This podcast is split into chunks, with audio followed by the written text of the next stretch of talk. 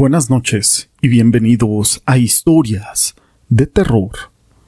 Para mí es un gusto poder saludarlos una vez más y llegar a todos ustedes como cada noche, con una historia.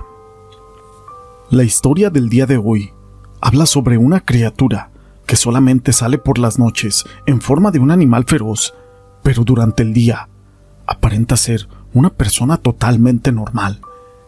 Mi nombre es José Llamas y te presento un misterioso nahual. Desde los tatarabuelos, las leyendas de los nahuales que sí existen se han contado de generación en generación hasta el día de hoy.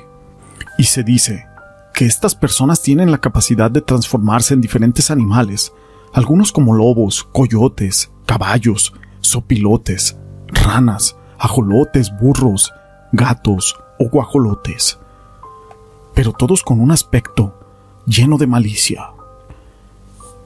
El padre de Pedro y él vivían muy felices en una finca cerca del norte de Veracruz en México. La historia que vamos a contar a continuación es totalmente basada en hechos reales y aunque la misma sucedió en el año de 1985, sé que es algo vieja, pero todos estos años se ha conservado como un hecho que jamás van a olvidar en sus vidas las personas que presenciaron esto sobre todo el padre de Pedro, que era administrador de un poderoso ganadero de Panuco, Veracruz. El trabajo de acarrear el ganado es algo pesado, pero ese día habían tenido mucho trabajo, así que don Noel y su hijo, Pedro, decidieron quedarse en el ganadero, ya que no querían que les agarrara la tarde en el camino, pues el trabajo había sido muy pesado, más pesado que los días anteriores, obligándoles a quedarse en aquel rancho ganadero aunque no tan preocupados, porque tenían todo lo necesario para pasar la noche bastante cómodos. Los ayudantes, Pedro y don Noel, decidieron cenar haciendo una fogata en aquel lugar y conversando sobre todas las actividades que les deparaba la semana entrante. Pero Pedro captó algo muy extraño mientras ellos conversaban.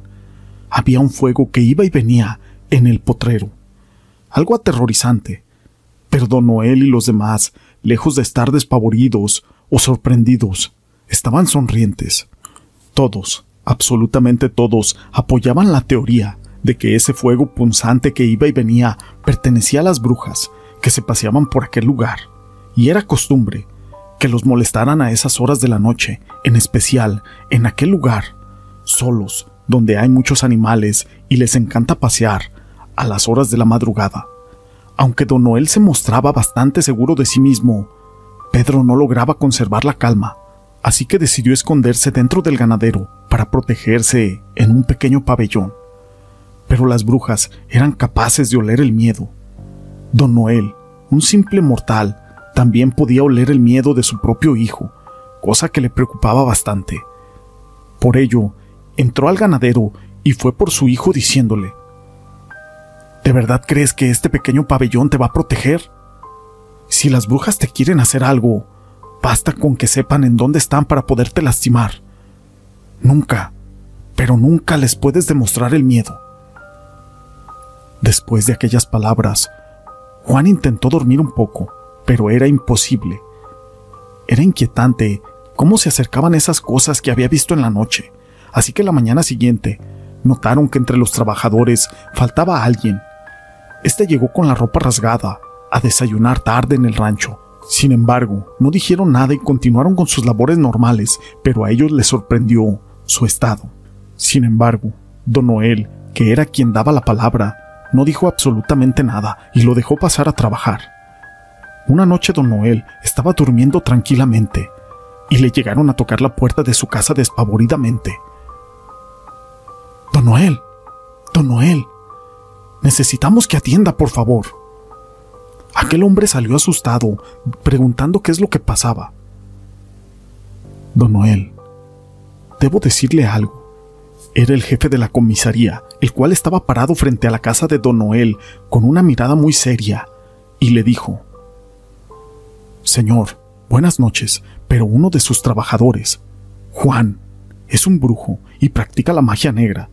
Se convierte en una especie de lobo todas las noches para asustar a nuestros hijos en el pueblo. Además, acosa a las mujeres y ya nos está volviendo literalmente locos. le exigimos que lo despida y que lo mande bien lejos de este lugar.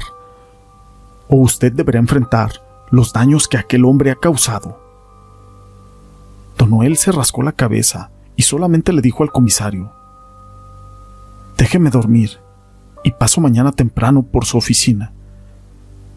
Don Noel, como era un hombre de palabra, cumplió y fue temprano a la oficina del comisario, explicándole que si no le probaba esas acusaciones de que su trabajador se estaba transformando en nahual, no estaba dispuesto a despedirlo por ningún motivo.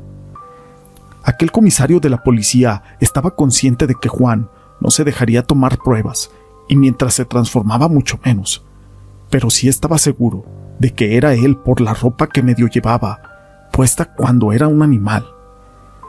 Don Noel sí sabía que era un gran problema eso, pero no iba a despedirlo sin motivos también. Él era un hombre justo, pero también no iba a dejar ir simplemente a un hombre lobo y que dañara la imagen que él tenía como uno de sus mejores trabajadores. Sin embargo, la gota que derramó el vaso para don Noel desafortunadamente ocurrió. Juan destruyó todo en el trabajo.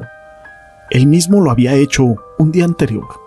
Lo peor es de que dicho trabajo lo cobró ese día y se embriagó tanto que se fue a su casa a dormir. Tanto indignó esto a don Noel que fue por su propia escopeta y se marchó a la casa de Juan para propinarle la muerte. Don Noel tiene una mano justiciera demasiada severa y ya iba decidido, pero qué gran sorpresa. Llegó a la casa de Juan y no estaba, pero don Noel notó algo a lo lejos. Allá entre los matorrales se estaba ocultando algo.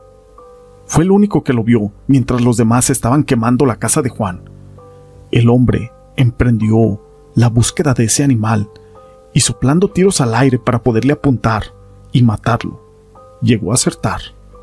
Pero cuando se acercó a mirar en dónde había quedado aquel cadáver, solo encontró la ropa de su antiguo trabajador, Juan. Al amanecer, todos estuvieron buscándolo, pero duró varias semanas. Después pasaron los años y no lo volvieron a ver. Se dice que Juan, o el Nahual, aún vive por estos lugares. Después de tanto tiempo, éste sigue con vida todavía. Y lo peor de todo es de que su vida se ha alargado. Se dice que los nahuales viven más que los seres humanos y como su hogar ha sido quemado, seguro que con él también se fue ese libro de magia negra que le permitía convertirse en animal feroz. Juan vive en los campos y maizales de noche y se alimenta de animales, de todo lo que se encuentre.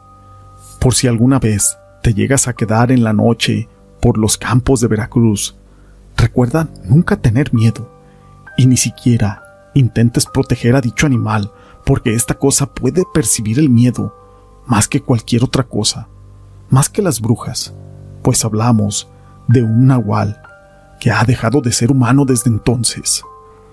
Esta historia la quise compartir con ustedes. Si te ha gustado, déjame tu pulgar arriba.